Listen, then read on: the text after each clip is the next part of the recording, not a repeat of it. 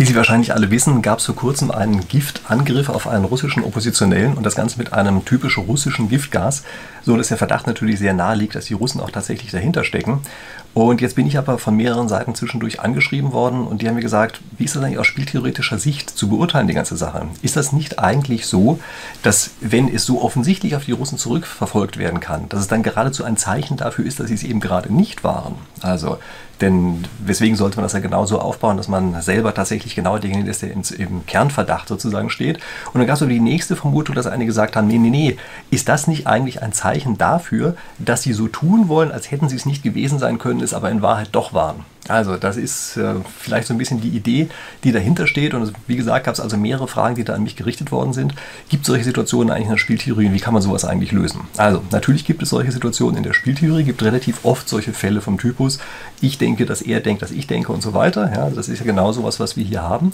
Und es gibt, glaube ich, eine Situation, die der ganzen ähm, Sache hier sicherlich am nächsten kommt. Das ist nämlich das Bluffen beim Pokern. Also, was ist da? Äh, Sie wissen ja, beim Poker brauchen wir ja nicht unbedingt die Wahrheit zu sagen und nun gibt es da die Möglichkeit, dass man sozusagen implizit behauptet, dass die Karten, die man hätte, wären viel besser, als sie wirklich sind, also eben zu bluffen. Und die andere Seite kann einen herausfordern und kann sagen, ja, jetzt zeig mal, was du da wirklich hast, oder sie kann es halt lieber bleiben lassen. Ja, das sind so ein bisschen die Konstellationen, die man hier hat. Und man kann hier drin zeigen, aus, äh, also genau, wenn man das Ganze spieltheoretisch modelliert und dann analysiert anschließend, dann kann man eben zeigen, dass es hier normalerweise sozusagen ein Gleichgewicht in der Mitte gibt. Ja, also es ist nicht sinnvoll, immer zu bluffen, es ist auch nicht äh, sinnvoll, immer die Wahrheit zu sagen. Genauso ist es äh, nicht sinnvoll, immer herauszufordern, sondern es ist irgendwo in der Mitte. Man muss also hier mischen, man spricht hier von einem Gleichgewicht in gemischten Strategien. Und das ist auch tatsächlich gerade genau das Stichwort, was wir hier haben. Ähm, das Ganze führt zu einem Gleichgewicht und das ist auch sozusagen aus theoretischer Sicht genau ein Punkt, den wir dort haben. Und das ist keine Sache, die sozusagen rekursiv ewig hin und her geht, ja, sondern das Ganze konvergiert zu diesem einen Gleichgewicht. Und dort ist dann erstmal die theoretische Lösung. Wenn man das in der Praxis sich ansieht, diese ganze Sache, dann ist das ein ganz kleines bisschen anders. Also in der Praxis ist es normalerweise so, dass ein Gleichgewicht nicht einfach statisch die ganze Zeit erreicht wird und dann alle Spieler genau dabei bleiben, sondern in der Praxis ist es in solchen Situationen eigentlich eher so, dass er so ein bisschen oszilliert. Also das heißt, ähm, irgendein Spieler beispielsweise fängt an und blafft immer häufiger, ja, geht sozusagen seine Wahrscheinlichkeit immer weiter hoch, dann fangen die anderen an, erwischen ihn immer öfter und dann geht er wieder runter und blafft immer seltener, äh, damit auf die Art und Weise sozusagen die anderen dann eben eher die Kosten haben und dann schwankt das so um diesen Gleichgewichtspunkt hin und her. Ja. Das ist so eher die Situation, die wir in der echten Welt Welt haben. Das ist wahrscheinlich so ein bisschen das, was vielen vorgeschwebt hat, die mich gefragt haben, ob das nicht so, eine, so ein ewiger Regress ist, den wir dort haben. Ja, so was Ewiges, was eben hin und her schwankt. Also ja, in der Praxis gibt es genau dieses Oszillierende, äh, was, äh, was da normalerweise auftaucht. Jetzt muss man aber sehen, beim Poker gibt es eine Besonderheit, nämlich das Herausfordern des anderen ist nicht gratis. Also wenn man den anderen herausfordert und sagt, ich glaube, du bluffst gerade, und er hat es nicht getan, sondern er hat wirklich gute Karten, dann ist man selber schlechter dran, als wenn man lieber gleich aufgegeben hätte und gesagt hätte, okay, ich überlasse die ganze Situation dem anderen. Ja, das heißt also, äh, das ist etwas, was, wo man am Ende gut oder schlecht abschneiden kann oder eben tatsächlich äh, sozusagen was anderes macht, indem sie gleich vorher komplett anders entschieden hat. Und das ist eine andere Situation als die, die wir hier haben bei dieser ähm, russischen Geschichte. Denn stellen Sie sich jetzt also Folgendes vor.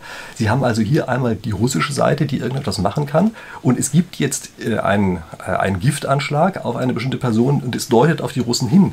Jetzt gucken Sie sich mal an, wen die westliche Seite jetzt herausfordert und sagt, jetzt äh, gucken wir mal an, wir verdächtigen Russen jetzt wirklich. Dann sehen Sie, das Verdächtigen ist auf der westlichen Seite praktisch gratis. Ja, also wir haben keinen Nachteil davon, äh, wenn wir jetzt von dieser Seite einfach sagen, der erste Anschein sieht so aus, als wären es die Russen gewesen. Wir behaupten jetzt einfach mal, die waren es wirklich. Im Gegenteil, also wenn Sie sich beispielsweise mal die öffentliche Diskussion ansehen, dann werden Sie feststellen, dass beispielsweise jetzt Zeitschriften oder Online-Portale oder sowas sogar eher einen Vorteil haben, diese Frage so aufzuwerfen, weil sie dann eben noch mehr Klicks kriegen. Ja, das bedeutet also, es ist vollkommen klar, aus westlicher Seite, sowohl von der öffentlichen Meinung als auch von der Politik her, ist es im, also sozusagen im schlimmsten Fall gratis zu behaupten, die Russen wären es in einer solchen Situation gewesen, vielleicht sogar von Vorteil äh, für diejenigen, die es behaupten, äh, genau das zu tun. Und infolgedessen weiß man also, was passieren wird, wenn ein solcher Giftgas- äh, oder Giftanschlag in irgendeiner Form stattgefunden hat. Wir wissen nämlich, auf westlicher Seite wird auf jeden Fall diese Diskussion aufgeworfen. Wir können jetzt das Spiel von hinten her lösen. Also wir können jetzt sagen, okay, in dem Augenblick, wo ein solcher Giftmord versucht worden ist in irgendeiner Form, gibt es auf der westlichen Seite auf jeden Fall eine wesentliche Diskussion darüber, ob nicht die Russen in irgendeiner Form dahinter gesteckt haben, und zwar unabhängig davon, wie plump oder unplump äh, das Ganze ausgeführt wurde. Und je plumper, desto stärker ist das sogar. Ja? Also das heißt, sich sozusagen hier zu verstecken ähm, im, ja, also im Schein dieses Plumpen funktioniert hier nicht. Übrigens, da fällt mir ein, ich habe selber mal ein anderes Video gemacht, es geht um chinesische Strategie Strategeme, das ist dieses Verstecke dich im hellen Licht heißt das. Ich verlinke Ihnen das hier mal. Das können Sie sich ansehen, das ist also auch so ein Kriegsstrategem, eine Kriegslist, tatsächlich so vorzugehen, dass man was zum Beispiel besonders plump macht, um die anderen entsprechend in eine falsche Fährte zu locken. Ja. Das funktioniert hier aber wie gesagt nicht, weil auf der westlichen Seite es eben eine sogenannte dominante Strategie ist, tatsächlich immer zu hinterfragen, ob sich die Russen waren wenn die, also wenn einmal so ein offensichtlich ähm, äh, ausgeführter äh, Giftanschlag stattgefunden hat. So, jetzt gucken wir uns an, nachdem also wir von hinten her wissen, wie der Westen reagieren wird, müssen wir jetzt auf russischer Seite fragen, was machen wir denn jetzt? Und jetzt gibt es die Wahl, also man bringt eben den einen um oder man lässt die ganze Sache lieber bleiben. Und ähm, also auch wenn das natürlich makaber ist, ja, aber hier geht es natürlich um einen Mord, also da müssen wir das Ganze so analysieren. Ja. Und wir wissen jetzt, in dem Augenblick, wo also dieser Mord ausgeführt wird, gibt es danach die wesentliche Diskussion und das ist sehr teuer, denn wir dürfen nicht vergessen, dass hier gleichzeitig noch eine Diskussion um das Pipeline-Projekt besteht. Das bedeutet also, in dem Augenblick, wo diese Diskussion im Westen einmal losgeht, ist das Pipeline-Projekt gefährdet und das ist etwas extrem Teures für die Russen. Denn die brauchen unbedingt diese Devisen, die aus, diesem, äh, aus diesen Gaslieferungen herauskommen. Das bedeutet, wenn die jetzt ableben, äh, ab, ähm, abwägen, ist eigentlich ein toter Oppositioneller oder ein toter Systemkritiker für uns so viel wert wie das äh, gefährdete Pipeline-Projekt, dann kommen die auf jeden Fall zum Schluss, dass sie sagen, nein, dieses Pipeline-Projekt ist natürlich so viel wichtiger, dass wir das auf jeden Fall auf die Art und Weise nicht gefährden werden, denn wie gesagt, wir wissen ja schon, wie der Westen reagieren wird. Das bedeutet, wenn also diese beiden Spieler hier rational sind, also idealisiert auf der einen Seite die Russen, auf der anderen Seite der Westen, dann wissen wir ganz genau, durch diese Konstellation werden die Russen sich immer dagegen entscheiden, diese Art von Angriff auszuführen. Natürlich ist er jetzt aber ausgeführt worden. Und das heißt, wir müssen jetzt also zwangsläufig noch eine weitere Partei mit ins Spiel bringen. Und da ist natürlich mit die beste Praxis, die man sich vorstellen kann, genauso vorzugehen, wie man das auch bei einem normalen Mord macht. Man guckt nämlich nach, wer hat denn ein Motiv, wer hat einen Vorteil von der ganzen Sache. Und das ist vollkommen klar, natürlich die Pipeline-Gegner. Und unter den Pipeline-Gegnern gibt es einen, dem man am ehesten zutrauen würde, dass sie sowas auch tatsächlich hinkriegen, äh, die so ein äh, ganzes Ding durchziehen können. Das ist nämlich wiederum der amerikanische Geheimdienst. Das bedeutet, wenn wir jetzt einen dritten Spieler mit reinbringen, dann wiederum könnte man sagen, okay, prima, jetzt geht das Ganze sozusagen logisch auf. Jetzt gibt es also einen dritten Spieler, ähm, der in Wahrheit, also der amerikanische Geheimdienst jetzt einfach mal fiktiv für diesen dritten Spieler, ja, äh, der jetzt also diesen Anschlag ausübt, um ihn den Russen unterzujubeln, damit das Pipeline-Projekt an der anderen Stelle gefährdet ist. Und äh, also das ist erstmal eine Konstellation die sozusagen aus, also wenn wir davon ausgehen, dass wir alle Spieler als vollständig rational modellieren und als welche modellieren, die, denen keine Fehler unterlaufen, ist das eine Konstellation, die jetzt sozusagen die einzige Lösung dieses erstmal so modellierten Spiels ist. Wenn Sie sich mal angucken, wie argumentiert im Augenblick eigentlich die russische Presse, dann werden Sie sehen, das nehmen die genau so. Also die argumentieren exakt in dieser Weise. Die sagen nicht diesen letzten Schritt. Also die sagen nicht, die Amerikaner waren es, weil es dafür ja offenbar überhaupt keine Hinweise gibt oder sowas. Ja, aber die sagen diesen ersten Teil. Also die sagen, guckt euch diese Spielsituation an.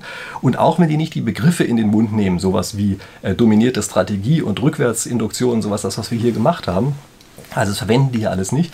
Aber vom Prinzip her ist die Argumentation exakt die und sozusagen dieser Schluss, dass die Amerikaner es gewesen sein müssen, das ist dann der, von dem sie hoffen, dass die Leute im Westen eben selber ziehen. Ja, das ist also erstmal äh, die Art und Weise, wie sich sozusagen die russische Seite hier zu verteidigen versucht. Jetzt gucken wir uns mal an, das Ganze gilt für die Welt der Rationalität, in der alles fehlerfrei durchläuft. Was passiert eigentlich in einer Welt, in der auch Dinge schiefgehen können? Und da fängt das Ganze schon an, deutlich weniger plausibel zu werden. Denn Sie müssen sich jetzt vorstellen, wenn jetzt also tatsächlich ein fiktiver dritter Geheimdienst das ganze Ding ausführt, dann muss er auf russischem Boden mit einem russischen Kampfstoff, der ist wohl nicht so wahnsinnig leicht im Westen zu kriegen. Keine Ahnung, ich bin kein Geheimagent, daher weiß ich das nicht, aber scheint wohl nicht so ganz trivial zu sein, daran zu kommen. Muss also auf russischem Boden mit einem russischen Kampfstoff vor den Augen des russischen Geheimdienstes, denn die beschatten oder haben wohl äh, relativ häufig diesen Oppositionellen dort mit beschattet, müssen also vor deren Augen so ein Ding durchziehen.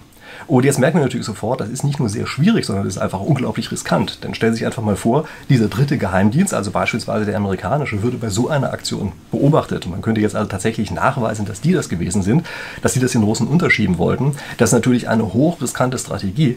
Und hier muss man als erstmal sagen, das wird sehr, sehr unplausibel, dass sich das tatsächlich jemand traut.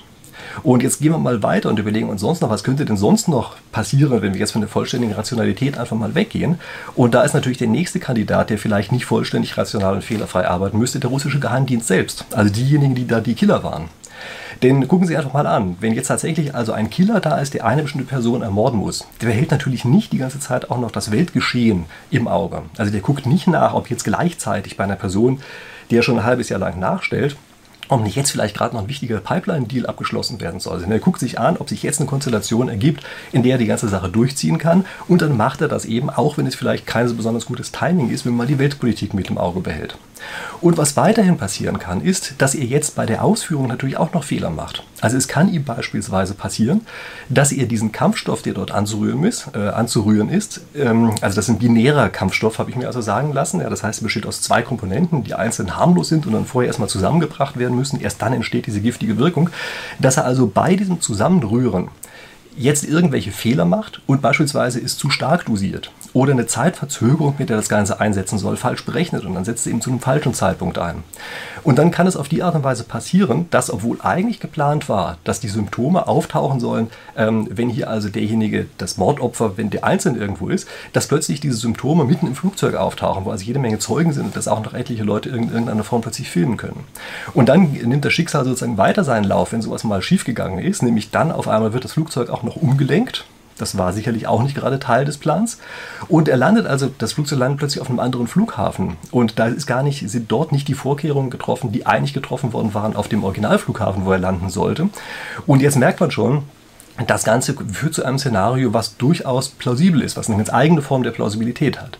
Und vergleichen Sie jetzt mal die beiden Sachen miteinander. Also wir haben einmal sozusagen diese Idealwelt der Rationalität, in der ist vollkommen klar, die Russen können es nicht gewesen sein. Und jetzt haben wir die andere Welt, in der eben alles, naja, so ein bisschen imperfekt funktioniert und einfach Fehler unterlaufen. Und auf einmal merken sie, es kommt zu einem Szenario, in dem es wesentlich plausibler ist, dass es tatsächlich genauso ist, wie der erste Anschein auch sagt, nämlich dass die Russen in irgendeiner Form dahinter stecken und dass dieses sehr plumpe, was im Augenblick auftaucht, einfach durch Fehler heraus entstanden ist. Ja, also das, wovon man ursprünglich glauben wollte, das können die ja nur entweder absichtlich gemacht haben, ähm, um sich rauszuwinden oder irgend sowas, da auf einmal merkt man, oder um denen was unterzujubeln, ja, auf einmal merkt man, nö, das kann ja auch einfach mal aus Versehen passiert sein. Und in dem Augenblick haben sie plötzlich ein viel wahrscheinlicheres, viel plausibleres Szenario als eben die ganzen anderen Sachen. Also wenn Sie mich fragen, ich glaube, dass das eine Situation ist, in der man ganz einfach eben nicht von vollständig rationalen, fehlerfreien Verhalten ausgehen kann, sondern dass eben diese Abweichungen, die davon haben, dass die hier das Entscheidende sind. Und wahrscheinlich ist die ganze Sache tatsächlich einfach wirklich schief gelaufen, ungefähr in der Form, in der ich das gesagt habe, dass es also sowohl vom Timing als auch von der Ausführung hier nicht so toll gelaufen ist. Okay, also das ist meine Analyse dieser Situation. Für den Fall, dass Sie jetzt tolle Geheimdienstinformationen haben, scheuen Sie sich nicht, sie mir unten in die Kommentare reinzuschreiben. Ich freue mich auch über alle anderen Theorien. Also wenn Sie andere Theorien darüber haben, wie das hier abgelaufen sein kann, äh, meinetwegen auch andere spieltheoretische Interpretationen, die finde ich natürlich am interessantesten. Wie gesagt, schreiben Sie die gerne in die Kommentare unten rein. Äh, geliked haben Sie das Video hier hoffentlich sowieso schon und abonniert haben Sie den Kanal hoffentlich auch schon, damit wir uns dann hier zu Analysen dieser Art in aller Frische in Kürze wiedersehen. Bis dahin.